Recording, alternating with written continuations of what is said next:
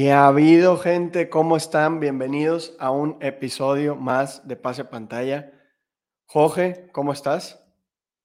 Eh, aquí ya emocionado para regresar a los, bueno, ya estuve en el directo de la semana pasada, pero pues los episodios que sacamos semanalmente y vaya qué episodio empezamos, ¿no? Con, con el inicio de Free Agency y todas estas noticias que, que han pasado muy curiosos, ¿no? Ahorita vamos a ir discutiendo una por una, pero, pero sí, ¿tú cómo estás? Muy bien, aquí estoy con, con mi desayunito. Estos episodios normalmente los grabamos el lunes y los subimos el martes, ¿no?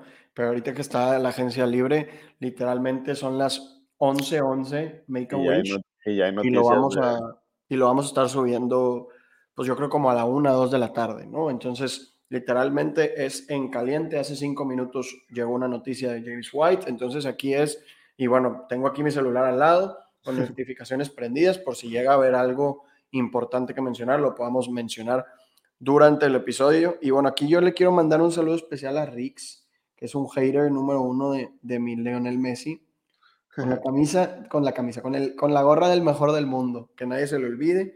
Lionel Messi, a pesar de todo, prohibidos los franceses, cancelados los franceses por haber silbado a mi querido Lionel Messi y cancelados los Broncos por haberme robado a Randy Gregory, ¿no? Pero bueno, antes de llegar a Agencia Libre, vamos a tener un segmento que yo voy a intentar que sea un poco más corto de trades, porque acuérdense que necesitamos ponernos al corriente, Jorge y yo, para que ya en un futuro, en los siguientes episodios, no vayamos tan a las carreras, ¿no? Con los trades. Entonces, vamos a hablar sobre trades que han pasado en el Dynasty 2 desde la última vez que hablamos de ellos, ¿no? Y tenemos cuatro trades nuevos que vamos a abordar hoy. El primero, que fue un poco curioso, es Joe Mixon, Christian Kirk y la 3.03 por Tannehill, McCaffrey y Hollywood Brown. Uf, no, McCaffrey y Hollywood Brown se lo lleva, creo que por una muy buena cantidad, ¿no? Creo que a mi McCaffrey me sigue encantando como un running back top 3 Dynasty eh, sin ningún problema. Ya hemos hablado mucho del, del, volumen que te puede dar cuando estás sano, que es de, de otro planeta, ¿no? Algo que, que, no se ve normalmente. Y, y pues bueno, Hollywood Brown ahí que es súper underrated y que nos saben que aquí en Pase Pantalla nos encanta, ¿no? Este, por bueno, un Christian Kirk que es, ahorita vamos a discutir su contrato, que claro, beneficia un poco su situación, pero, pero no, ¿verdad? Sigue siendo Christian Kirk. Sí, a mí, digo, supongo que es alguien que no confiaba en Christian McCaffrey, ¿no? Uh -huh. Y que bueno, supongamos que Christian McCaffrey y Joe Mixon vale, que vale más Joe Mixon, ¿no? Pero yo creo que como quiera Hollywood contra Kirk debe ser Hollywood Brown y Tannehill siendo un coreback que va a tener al menos tres años más, pase lo que pase, tiene que valer una primera ronda en Superflex, ¿no? Entonces yo sí creo que este trade estuvo inclinado hacia un lado, pero bueno, nunca sabemos qué va a pasar, ¿no? Si Christian McCaffrey termina yéndose a Houston y juega dos partidos, se lesiona y nunca vuelve a ser el mismo, pues bueno, creo que va a haber un ganador un poco más claro, ¿no? Si Christian Kirk es la segunda avenida de Jerry Rice, como yo que sé, ¿no? Jugando en el slot, no sé quién puede ser así increíble, pero si le empieza a ir muy bien en Jacksonville y es el mejor amigo de Trevor Lawrence, se va a desayunar con Trevor Lawrence, pues bueno, nunca sabes, ¿no? Por eso no, no y también. Y también ver el, o sea, el contexto, probablemente podría ser un equipo en el que el, el coreback, o sea, estaba muy corto en coreback y necesitaba ahí una tercera opción, este, entonces está, o sea, es un No, pero el, el, el coreback se fue para el otro lado. Ah, sí, cierto. No, el coreback se lo lleva el que se llevó a Tannehill, ¿no? Entonces, sí. bueno, no me, yo por eso no meto trades, todo puede pasar, pero yo creo que hoy por hoy está muy cantado para el lado de Christian McCaffrey. Sí. Siguiente trade, Irv Smith y Jerry Judy por Mike Evans 4.06 y una tercera del 2023. Creo que con la, firma, el firmada, la firmada de Russell Wilson se Mm. canta, ¿no? Mucho para un lado, o sea, mucho para el de Judy, pero creo que yo todavía prefiero, ay, no sé, está muy parejo. Es que a mí me sigue gustando Irv Smith, la neta, creo que ese, o sea, es un jugador que yo todavía espero que tenga un breakout este, cuando regrese, porque, bueno, vimos que Conklin tuvo éxito eh, y, y, Smith nunca lo vimos sin Kyle Rudolph en el equipo. Eh, entonces, creo que creo que me voy con el lado de Judy, pero ligeramente. Como tú dices, Mike Evans todavía va a tener por lo menos una temporada de Tom Brady, que significa que va a ser una muy buena cantidad de touchdowns. Eh, entonces, la tercera y la cuarta no me, no me, no me, sí, no me importan. En el otro lado. Entonces es más como que Mike Evans por Jerry Judy y Earl Smith. Y creo que es algo que yo sí haría para rejuvenecer un poco mi equipo.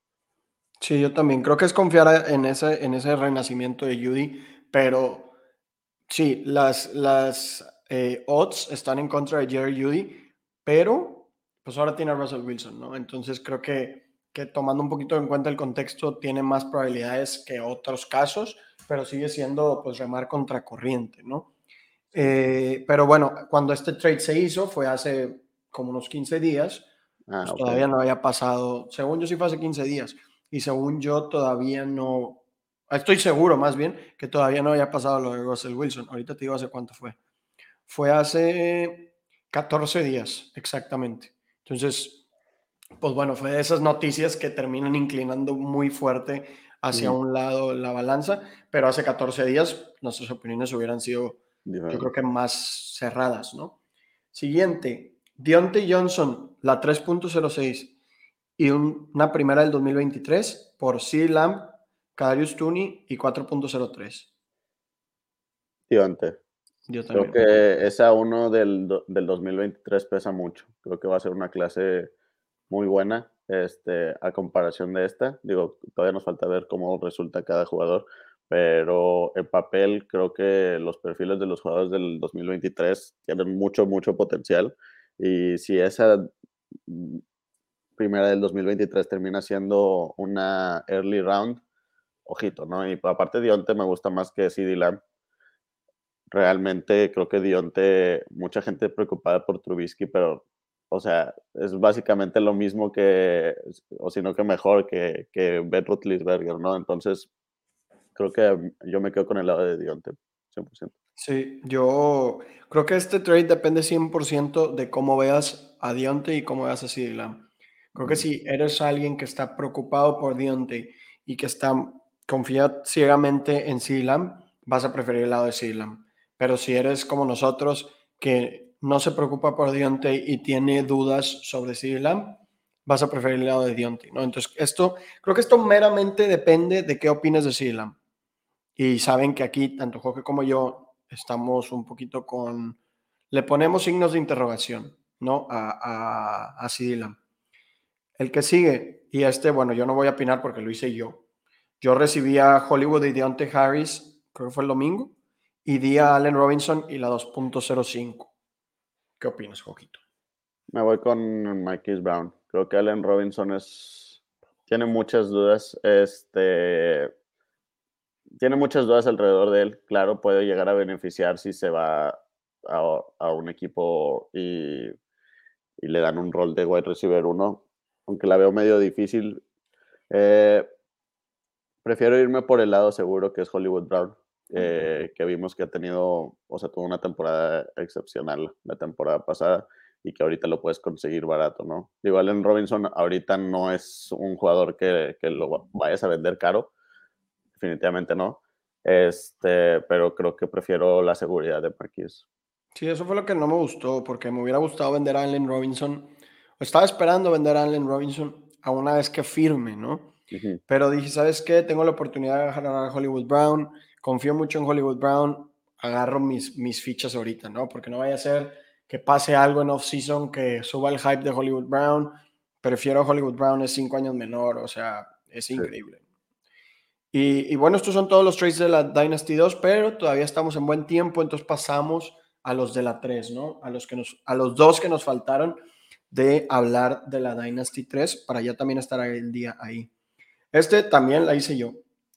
Recibí a Hollywood Brown y di, eh, mentira, recibí a Hollywood Brown y una cuarta del 2023 por Claypool y la 3.12. Hollywood Brown. Yo también prefiero Hollywood Brown. Digo, por algo estoy llevándome tantos Hollywood Browns, ¿no? Ya estoy cerca del 50%. Es lo que platicaba el otro día, no me acuerdo con quién fue, que me decía, o sea, yo normalmente digo, no, no le pongan todos sus huevos en una sola canasta porque se lesiona y se acabó, ¿no? Pero eso normalmente es con jugadores muy caros, ¿no? O sea, yo intento no tener más del 25% de jugadores como Josh Allen, Lamar Jackson, Dak Prescott, porque si tienes 50% de un jugador que te cuesta una primera ronda y se truena, se acabó tu temporada, ¿no? Entonces está mejor tenerlo un poquito diversificado. Pero con los, con los precios que ahorita tiene Michael Thomas y, Hollywood Brown, que andan ahí de, no me, no, no me gustaría mentir, pero alrededor del pick 90, 100, o sea, son como una octava, novena ronda. No me molesta tener tan fuerte inversión en ellos porque el costo de oportunidad no es tan alto, ¿no? Yo considero que ellos deberían estar yendo en quinta, sexta ronda y se van en octava, novena, ¿no? Entonces digo, ¿sabes qué? No me importa hacer una apuesta fuerte porque considero que está muy subvaluado y lo que puede pasar hacia abajo no es tanto, ¿no? O sea, creo que ahorita están valuados en su piso o por debajo de su piso, en vez de estar valuados en su average o hasta en su techo, como es el caso de, por ejemplo, CD Entonces, por eso estoy yendo tan fuerte y tan agresivo, tanto por Hollywood Brown como por Michael Thomas. Hay gente que no se deja, ¿verdad? Pero, pero por eso, tengo nueve, digo, nueve Michael Thomas y seis Hollywood Browns en 16 ligas, ¿no? Entonces, stonks. y pasamos a otro. Eh, Michael Gallup, esto también fue hace 11 días, o sea, antes de que... O sea, esto fue cuando se dijo que a Mari Cooper no regresaba a los Cowboys, pero todavía no era oficial eh, que Gallup eh, se mantenía, ¿no? Hmm. Michael Gallup por Adam Thielen y Sonny Michel. Está complicada. muy, muy complicada.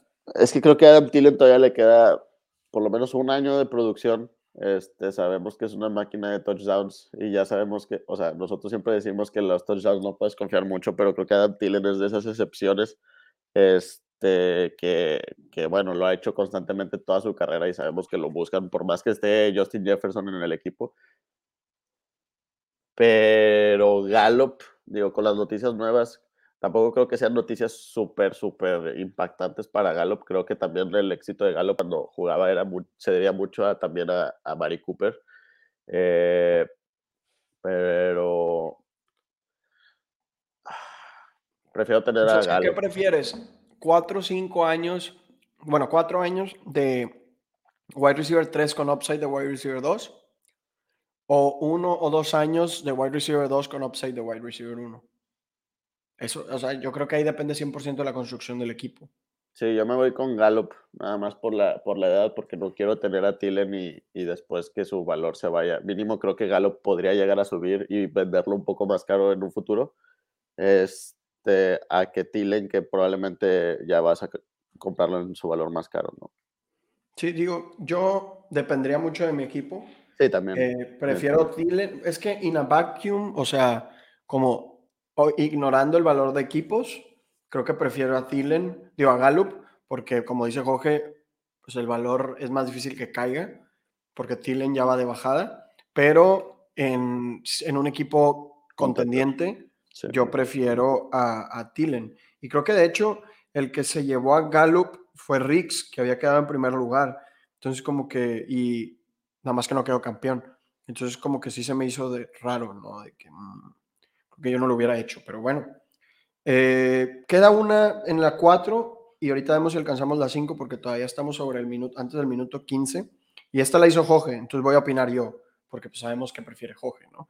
Jorge se llevó a Divo Samuel, la tercera del 2023 y la 2.10 y dio a Terry McLaurin la 1.11 y la 4.02. Está parejo. O sea, es un trade súper, súper parejo y creo que yo prefiero el lado de de Terry. Creo que prefiero el lado de Terry por muy, muy, muy, muy, muy poquito. Porque me gusta mucho Terry McLaurin. Pero, a ver, voy a recapitular. Si yo no tengo depth o y o necesito un coreback, agarro el lado de Terry. Si no tengo depth, si sí tengo depth y no necesito coreback, agarro el lado de Divo. ¿Por qué? Porque Terry McLaurin va a ser un wide receiver 2 alto, wide receiver 1 bajo, ¿no? O sea, va a estar entre top 10 y top 15, más o menos. Divo va a estar en el peor de los casos como wide receiver 10 y en el mejor de los casos puede ser wide receiver 1.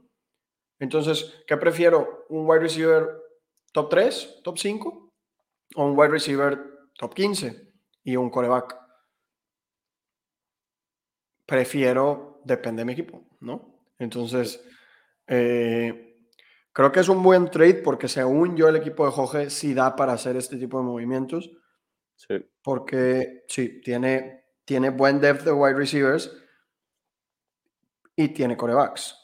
Tiene a Jalen Hurts, tiene a Mac Jones, tiene a Tom Brady y tiene. Ah, no, es que tú tienes aparte picks altos. Tienes el 1.02 y tienes el 2.02. No, pues sí, no, sí tiene muchísimo sentido. Claro, o sea, Jorge ya tiene dos, cuatro, tres picks altos, ¿no? Tres picks altos en esta clase. Tienes el, el 2, el 14. Tienes el 2 y el 14 entonces dices, bueno, no pasa nada si, me, si salto el 11. no, tiene mucho sentido. Tiene mucho sentido. Y para Adrián también tiene mucho sentido porque le falta depth, ¿no? Entonces, creo que es un win-win. Y bueno, Julio y Juan Pablo se aventaron la payasada de tradear 100 Fab por 100 Fab. que todo el mundo estaba sacado de onda. lavado de dinero. Lavado, lavado de dinero, literal. Y y creo que en la, en la 5 ya no ha habido ningún trade nuevo, ¿eh? porque el último trade del que hablamos. Ah, sí, fue Knox, Lance y ese. Ah, solo hubo un trade nuevo que fue Tyler Huntley y una cuarta por Antonio Brown y la 3.12. Yo prefiero a Huntley. por la posibilidad de que inicie, pero, pero los dos son un volado. Sí, eso y en la 6 todavía no ha habido.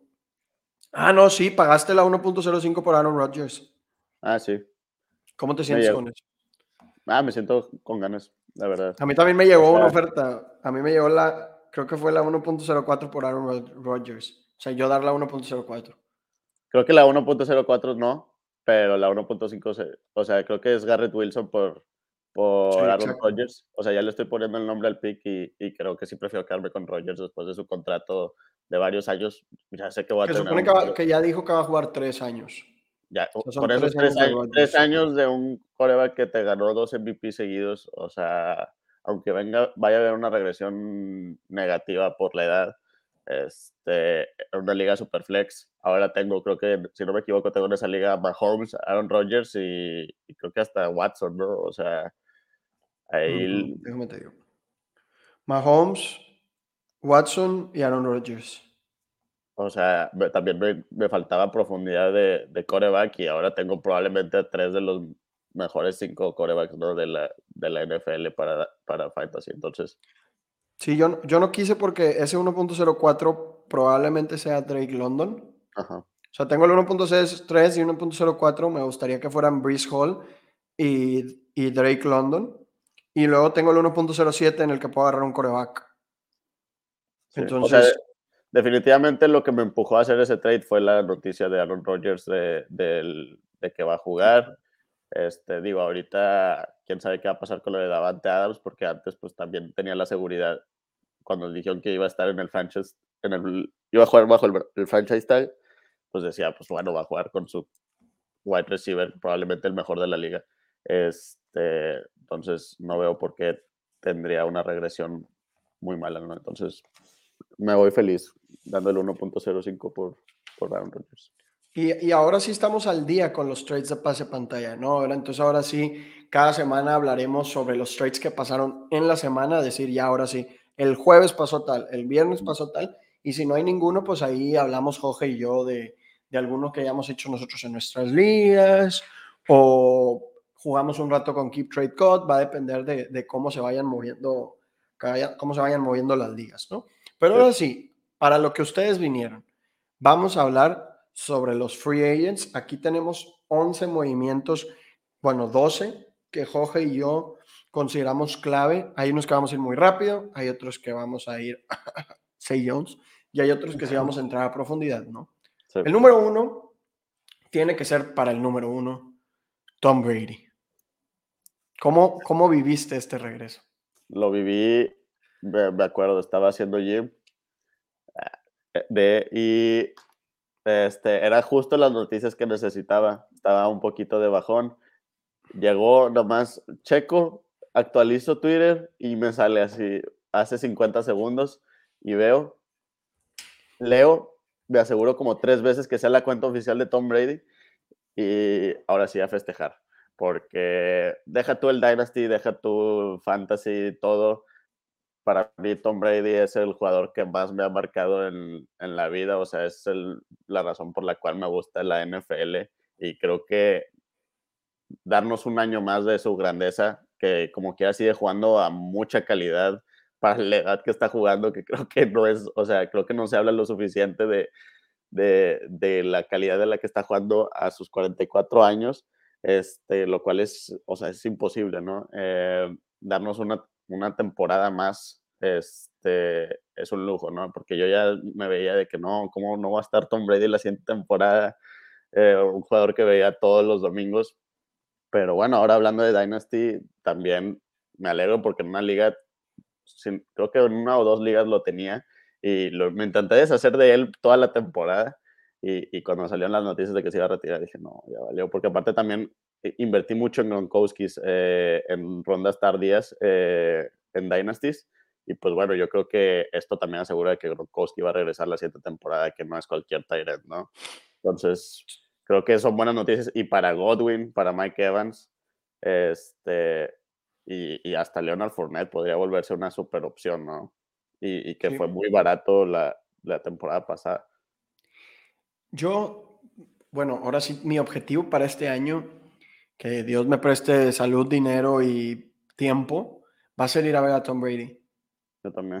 Me, da igual cuánto, cuánto me cueste, ¿no? O sea, yo me tracé hace algunos años que yo quería ver, eh, que yo quería visitar todos los estadios de la NFL, apenas llevo poquitos, pero más importante aún es que yo quería ver a todos esos grandes que, que estaban yéndose, ¿no? Entonces, tuve la oportunidad de ver a Big Ben y a Tony Romo, tuve la oportunidad de ver a Eli Manning, Tuve la oportunidad de ver a Drew Brees en vivo también. Tuve la oportunidad de ver, eh, quería ir a ver a James Winston y no jugó James Winston. Y ya había Lamar y ya había Tannehill, ¿no? Pero los dos que me faltan palomear, que traigo el reloj en el oído, es Tom Brady y Aaron Rodgers. Entonces, Dios quiera y me preste dinero y salud para irme, aunque sea en carro, digo, más bien que sea en carro, no me importa, estoy viendo el calendario y juega en Dallas, juega en Nueva Orleans, que esos dos puedo, ir en carro, juega en Arizona, que puedo ir en carro, juega en San Francisco, que tengo uno de mis mejores amigos, se acaba de ir a vivir a San Francisco, que pues, San Francisco carísimo eh, el hospedaje, ¿no? Entonces, bueno, ahí dices, bueno, me sale gratis el, el hospedaje, pago 300, 400 dólares por el boleto y vuelvo a Tijuana y me cruzo a pie y hago que mi amigo venga por mí. y, y, Atlanta, pues tengo un amigo eh, que, que, que, vive ahí, ¿no? Entonces digo, bueno, ahí tengo varias oportunidades de poder ir. Entonces, aunque sea un viaje de sábado para domingo, no pasa nada. La verdad es que no me interesan las ciudades, solo quiero ir a ver a Tom Brady antes de que se vaya, ¿no? Y te quiero hacer una pregunta. ¿Tú a qué precio estarías dispuesto a comprar a Tom Brady en un Dynasty? Creo que. Si un pick de este año. Eh, un equipo contendiente estaría dispuesto a dar una. Dos. Dos tardía, dos y media. O sea, no le tengo miedo. Creo que un año de producción de, de un coreback en una liga superflex para un equipo contendiente, creo que no, se nos olvida lo valioso que puede llegar a ser, ¿no? Este, aunque sea una temporada. Keep Trade Code dice que vale, bueno, dice que si pagas la 2.11 estás pagando de más, pero si pagas la 2.2 estás pagando de menos. Con, tomando el ADP que hemos, que hemos recopil, que he recopilado, ¿no? Eh, en mi cuenta haciendo muchísimos mocks. Esa 2.11, 2.12 viene siendo, a ver, vamos a ver. Según yo viene siendo alguien como, a ver, 1, 2, 3, 4, 5.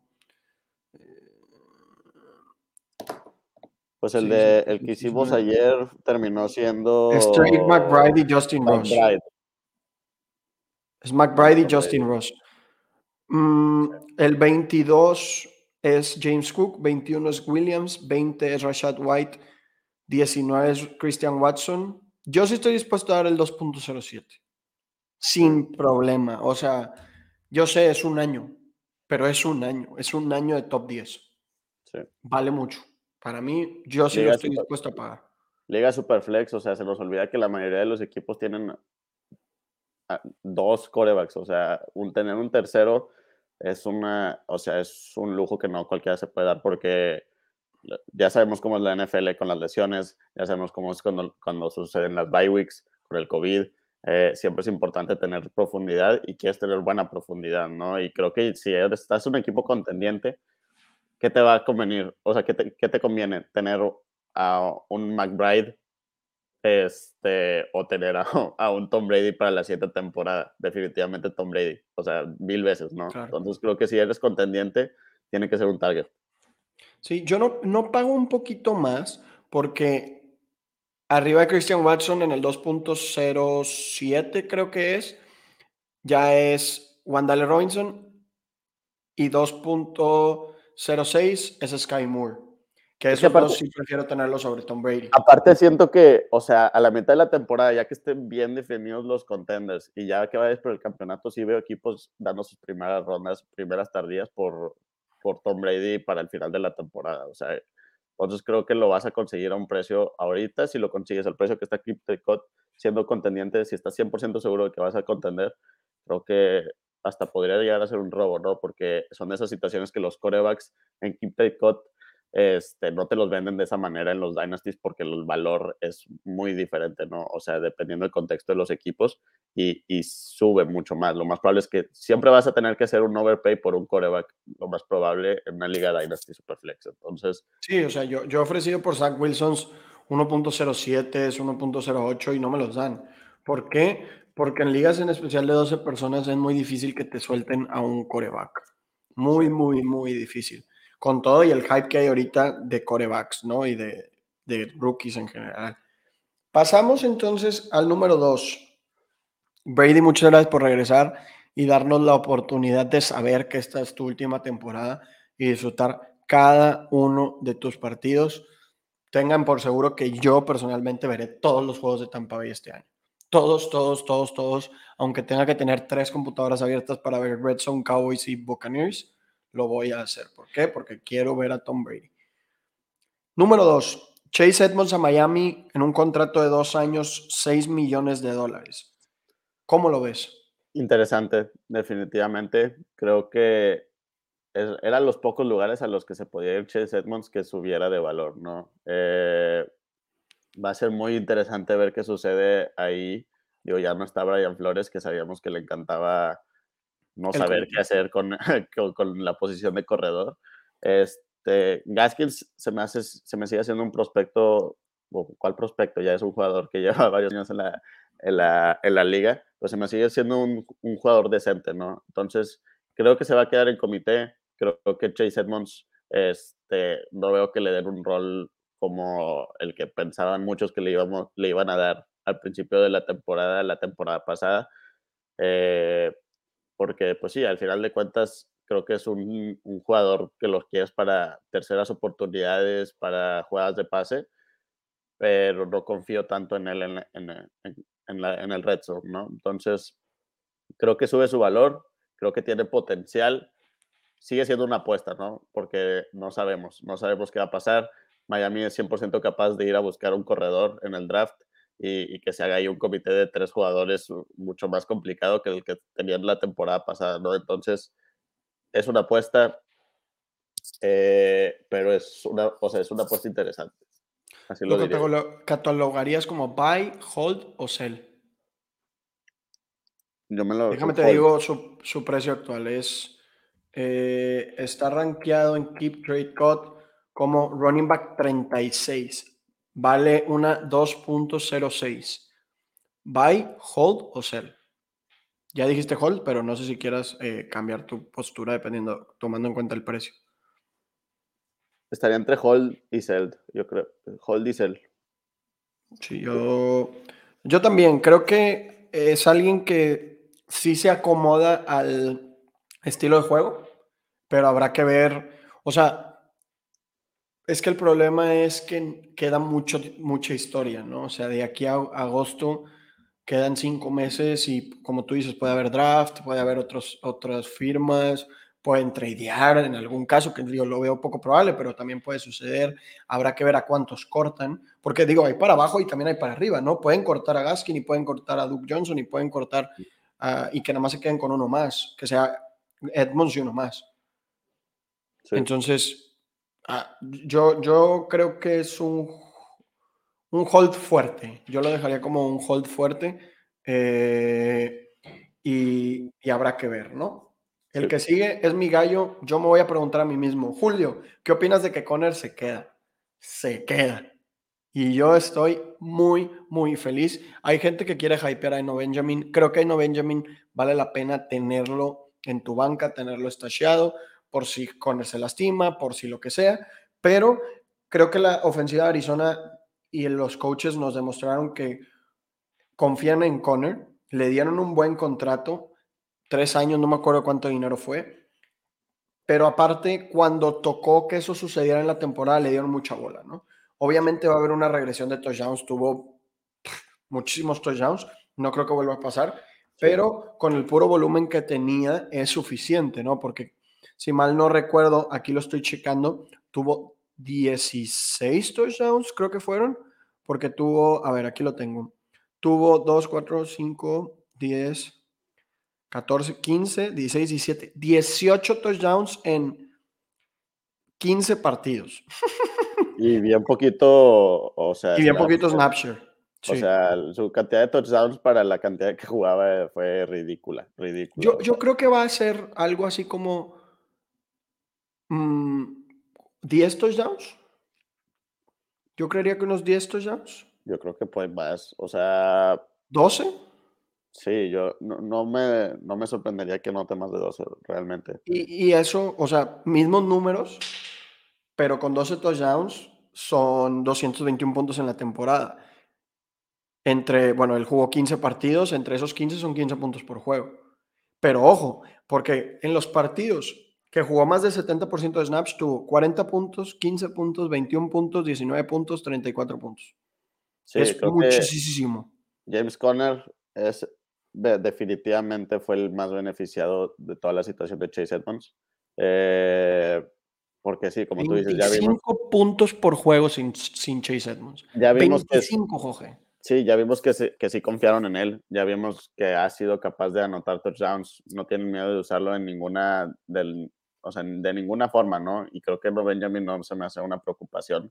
Creo que sí va, o sea, obviamente sería un comité, pero lo, podría, lo se lo vería más cercano a un 60-70% de, de corner, que, bueno, todavía falta mucho de agencia libre, que haces que llega un Melvin Gordon, que haces que firman a alguien, lo más probable es que vayan a draftear a un rookie en una cuarta, quinta ronda del siguiente draft y ahí estemos discutiendo a ver qué va pasando entre ellos pero creo que ahorita, o sea, el potencial, si sucede algo como Miles Gaskins, que todos pensamos que iba a suceder la temporada pasada, creo que Conner se vuelve una situación bastante interesante que en ligas redrafts podría volverse un jugador que se drafte en segunda ronda, ¿no?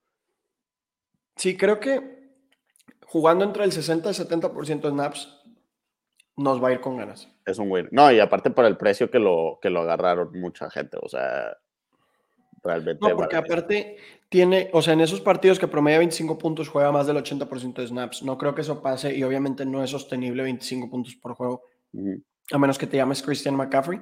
Pero, que estar cerca de ese número, o sea, ya es. Sí, claro. Con 15 por juego, Jorge, me voy, pero de gana. Sí, sí, adiós, adiós, Jarvis Landry. Siguiente noticia. Adiós, Jarvis Landry.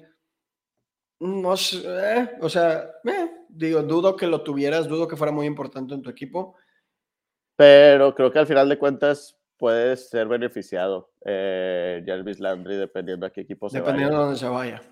Creo que es un jugador que puede agarrar un equipo contendiente con un buen coreback. Eh, no sé, ya sea un, un Bills, alguien que, o sea, alguien que vaya a asegurar el slot eh, y, que le den varios targets, porque sabemos que Jarvis Landry es capaz de recibir targets y de, y de atraparlos, ¿no?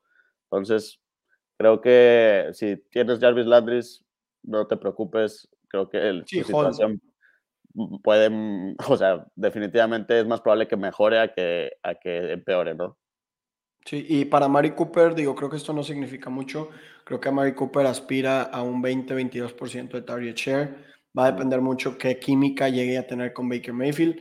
Creo que es un jugador muy hábil, pero que no es tan consistente en, en, en, llamar esos targets, ¿no? En ganarse esos targets, ¿no? Entonces, pues bueno, habrá que ver si, si llega a tener un boom con Baker Mayfield que nunca tuvo en ningún otro equipo.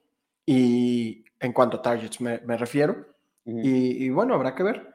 Número 5, Mitchell Trubisky a Steelers. Pues, ¿Te preocupa Deontay Johnson? No, no. ¿Cómo me va a preocupar Deontay Johnson si ya lo vi jugar con Ben Roethlisberger dos temporadas? O sea... Sí, en su peor momento, claro, porque Ben Roethlisberger lo respetamos mucho, pero estos últimos dos años era malo. Miserable, miserable. Este, no me preocupa en lo absoluto. Eh, es más, puede que hasta sea beneficiado. O sea, Deontay Johnson creo que ya es a prueba de corebacks eh, y creo que eso ya nos debería de quedar claro a todos. Entonces, no me preocupa. Y del otro lado, Trubisky, que nosotros dijimos que valía la pena ahí gastarte una, una late round por Trubisky con la posibilidad de que se vuelva un coreback titular en la NFL pues bueno, creo que ya está dando, definitivamente ya está dando frutos, ¿no? Aunque lo usen como Bridge QB, lo que sea, como dijimos, aunque sea una temporada, unos cuantos juegos, el, el valor del, de un coreback titular en Ligas Dynasty vale bastante. Y más cuando lo pudiste haber recibido al precio que Trubisky era, una era la banca de Josh Allen hace una semana, ¿no? Sí. Sí, creo que, y Claypool creo que también le puede ir bien. Creo que Trubisky tiene un poco más de brazo que lo que llegó a tener Big Ben estos últimos dos años. Entonces creo que Claypool también puede verse beneficiado. Eh, el tema con Trubisky es que yo sí estaba dispuesto a darle una segunda oportunidad, en mi opinión, sobre él, y más porque estuvo, porque estuvo con Matt Nagy, ¿no? Sé que no hay tanta esperanza y es lo mismo que dijimos con Sam Darnold, por eso en, las, en la única que yo lo tenía lo vendí, pero como quiera estoy dispuesto a darle ese don de la duda, aunque las probabilidades sean muy, muy bajas. Vamos con el, con el número 6, Christian Kirk a Jacksonville por 21 millones de dólares anuales. Me gusta Christian Kirk, sí. Creo que esto fue pagar de más también. Y más cuando pudiste haber ido por Amari Cooper, dar una quinta ronda y llevártelo por 20 millones anuales, ¿no? Y asegurar tres años de Amari Cooper. ¿Qué te parece? Creo que Christian Kirk sí va a ser útil en fantasy, y hasta la gente lo puede llegar a bajar mucho porque van a creer que estuvo sobrevalorado. Pero eh, creo que es un mal movimiento para Jacksonville como equipo. Ah, para Fantasy estoy me.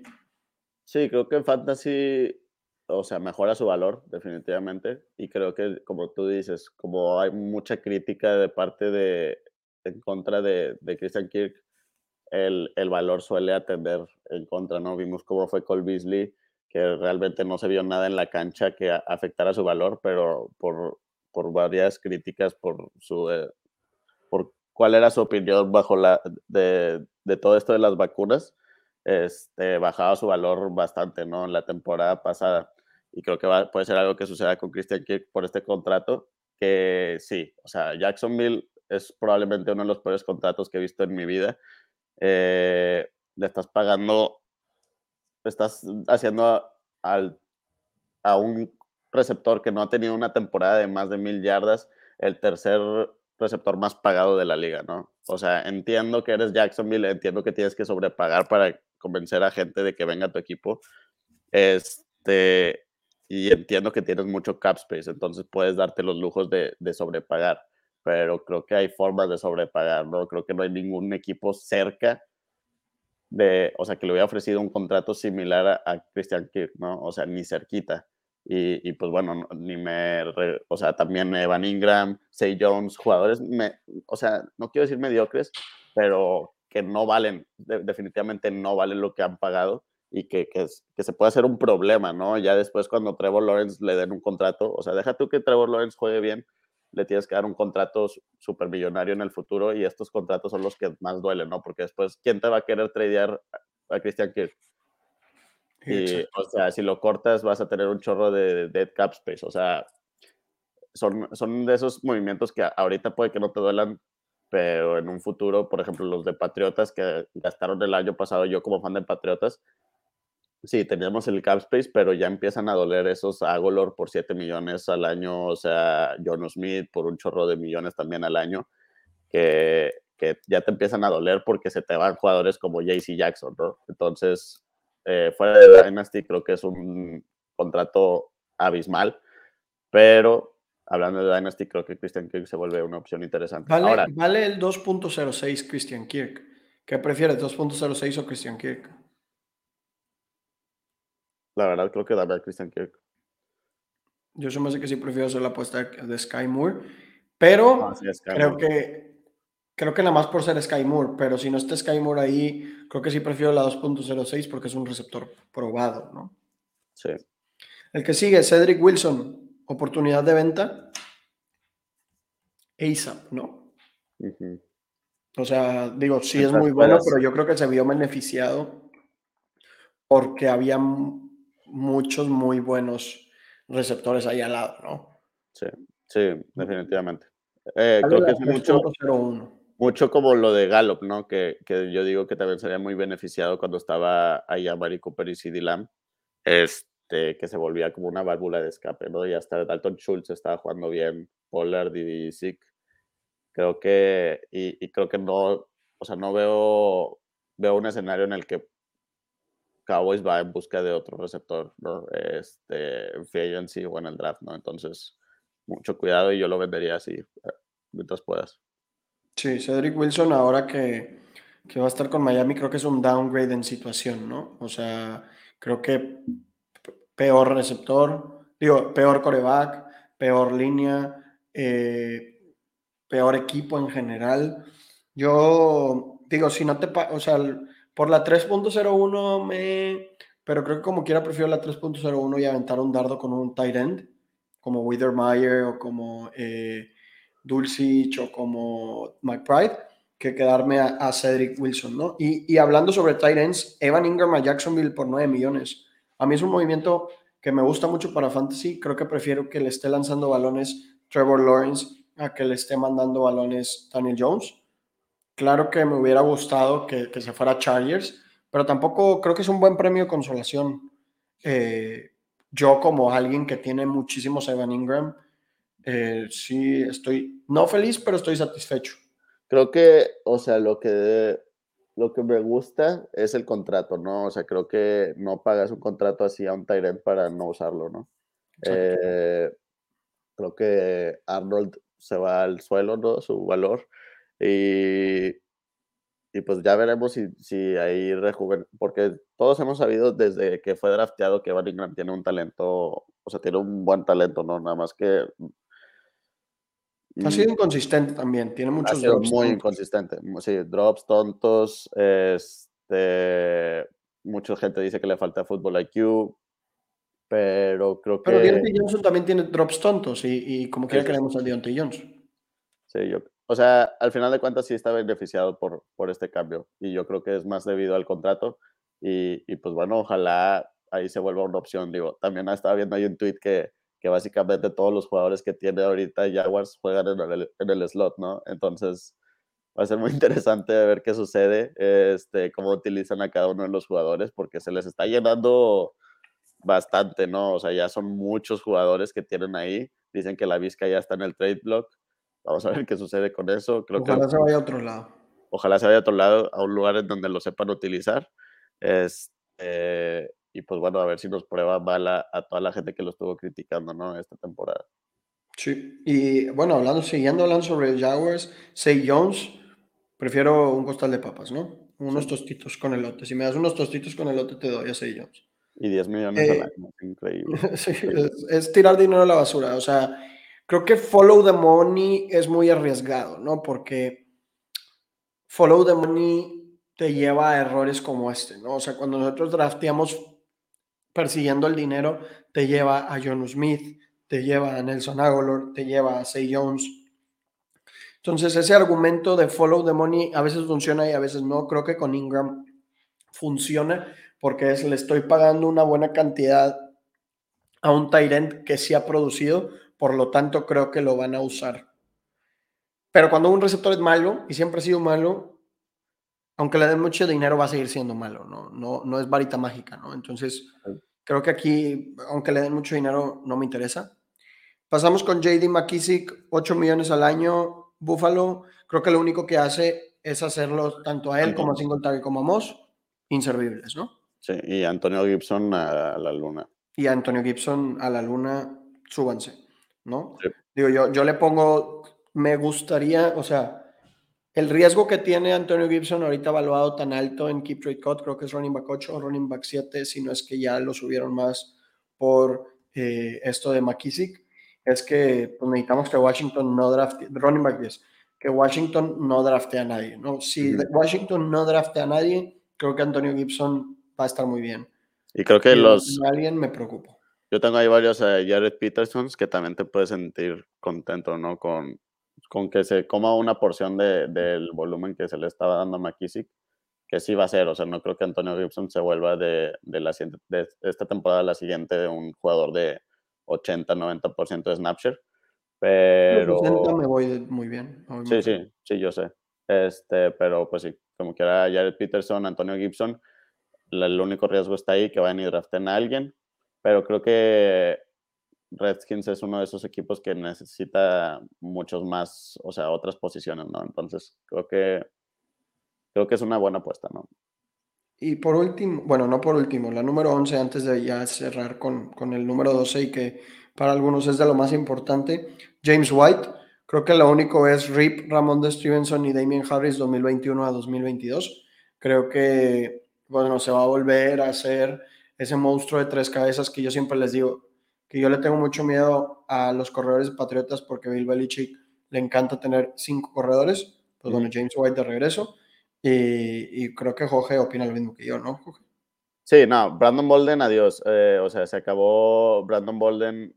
Básicamente lo que hizo la temporada pasada fue llenar el espacio de James White pero de menor forma, ¿no? Yo creo que James White se vuelve una opción súper buena para comprar, o sea, para un buy low, si necesitas profundidad, en especial en la posición de corredor, que muchos, o sea, si siguen nosotros el pase pantalla, o sea, muchos han seguido nuestra estrategia de no tener muchos corredores, al punto de que teníamos a Brand, yo gané un campeonato con Brandon Bolden de titular, ¿no? Este, entonces, James White se vuelve una opción súper buena para PPR siempre lo ha sido para PPR toda su carrera. Recibir ahí unos cinco targets por partido es lo que quieres, o sea, con que te cache tres de esos, ya son tres puntos asegurados, más las yardas que te consiga, tal vez un touchdown, y, y te asegura una cantidad de puntos buena, ¿no? Por partido. Y creo que James White es mucho mejor que Brandon Bolden y más en ese rol, ¿no? Sabemos que es un receptor, es básicamente un corredor receptor, ¿no? Sí. Eh, estuve checando noticias, no hay nada más nuevo que, tengamos que abordar, más que, bueno, lo de Randy Gregory. Stephen Jones, te odio. Eh, pero bueno, pasamos al número 12 eh, de Sean Watson. Antes de hablar de Sean Watson, creo que es importante, bueno, para todas las personas que han, que han sido víctimas de, un caso como, como el de, de Sean Watson, digo, no me gusta, ¿no? Hacer como este, eh, darle tanto spotlight, ¿no? Porque eso eh, a veces es, ¿no? A, personas que, han sufrido algo similar. Y, bueno, obviamente Jorge y yo, y ustedes lo saben, reprobamos pues cualquier acto como, como este, ¿no? Y, bueno, lo que sucedió con Deshaun Watson es que se determinó que no, que, que no era culpable, ¿no? No se determinó que fuera inocente. pero en Estados Unidos eres inocente hasta demostrar lo contrario, ¿no? Entonces no se pudo demostrar que era culpable, por lo tanto el juicio determinó que no era culpable, no necesariamente que fuera inocente, sino que no había suficiente, suficiente evidencia para demostrar que Deshaun Watson era culpable, ¿no? Entonces, ¿qué significa esto? No lo sé. Nadie de nosotros puede saber si lo hizo o no lo hizo. Probabilísticamente hablando, lo, es muy probable que lo haya hecho, ¿no? Por la cantidad de acusaciones, pero bueno, también hay muchos intereses detrás de dinero, de ownership, de...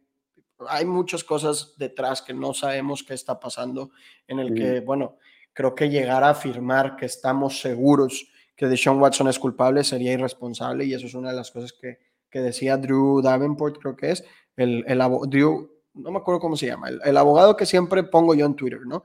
Él lo que decía es, pues bueno, el que te esté afirmando que de Sean Watson 100% seguro es culpable, está mal.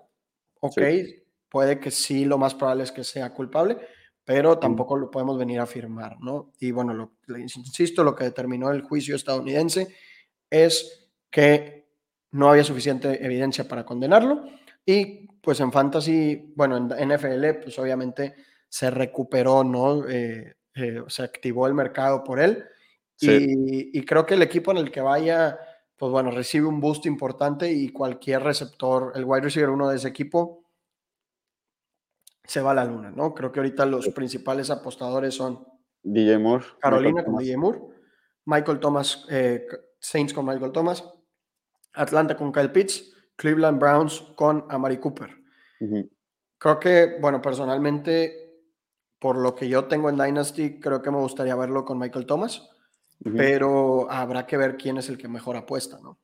Sí, yo creo que, o sea, si yo quisiera ver un boost a uno de estos receptores sería DJ Moore, porque creo que se lo merece. Creo que es un jugador todavía bastante joven que, que ha probado que es bueno y que no más, o sea, creo que todos sabemos, toda la gente que lo ha visto jugar, sabemos que está a un coreback decente de ser un, wide receiver super top, ¿no? Y, y creo que de Sean Watson, fuera de todo lo que ha pasado, este, cuando se fue era un coreback 2 en fantasy, ¿no? Entonces, eh, se iría a la luna, básicamente, es lo que estoy diciendo DJ Moore. Si, si, si Watson confirma a, Panteras, DJ Moore se va a la luna y se vuelve, o sea, habría muy pocos receptores que, que preferiría antes que, que DJ Moore. Sí, creo que el equipo, el receptor del equipo en el que firme, más bien, vuelvo a empezar, si firma en Santos o en Panteras, o en Saints o en Panthers, el receptor va a ser top 5 este año. Sí, de eso no me queda duda. Creo que, bueno, habrá que ver cuántos partidos suspenden a Deshaun Watson. Eh, lo más probable es que sean seis por lo que pasó con Zeke y lo que pasó con Big Ben. Ambos creo que fueron seis, Zeke y Big Ben, no me acuerdo si fueron cuatro o seis. Pero yo creo que también la asociación de jugadores va a meter mano diciendo como, oye, pues todo el año pasado no jugó, ¿no? Eso también es suspensión. Entonces, hay gente que dice que cree que van a ser 10 partidos porque en el caso de Big Ben y Zeke era uno y estos son 22, pero hay gente que cree que van a ser menos porque, pues bueno, estuvo un año sin jugar, ¿no? Sí, eso también ya es otro tema que, que, bueno, también lo de Calvin Ridley, o sea, como que ponen las cosas a perspectiva y dices, a la madre, ¿dónde están como que las preferencias, ¿no? De la liga. Pero, Digo, creo que, creo que lo que pasa es que la NFL, y no es por defenderlo, no es nada más explicar ¿no? el razonamiento que tiene la NFL, que la NFL dice, yo no soy papá de nadie, ¿no? Yo no vengo aquí a, a, yo no soy la policía, ¿no? Y, yo no soy papá de nadie como para estar regañando a los niños que hacen mal y bueno, los suspende porque los tiene que suspender, pero tampoco es su, o para ellos en su cabeza no es su trabajo estar corrigiendo, ay, al que le pega no sé quién, ay, al que hizo no sé qué, al que fuma, sino es como qué cosas, o sea, ellos toman como lo más grave las cosas que afectan la integridad del deporte en el emparrillado, ¿no? Por eso castigan tanto a los que se drogan, por eso castigan tanto a los que physical enhancing drugs y pues en este caso al apostar, ¿no? Porque digo, se ve muy mal que un jugador apueste, aunque sean 1.500 dólares, se ve muy mal que un jugador apueste, ¿no?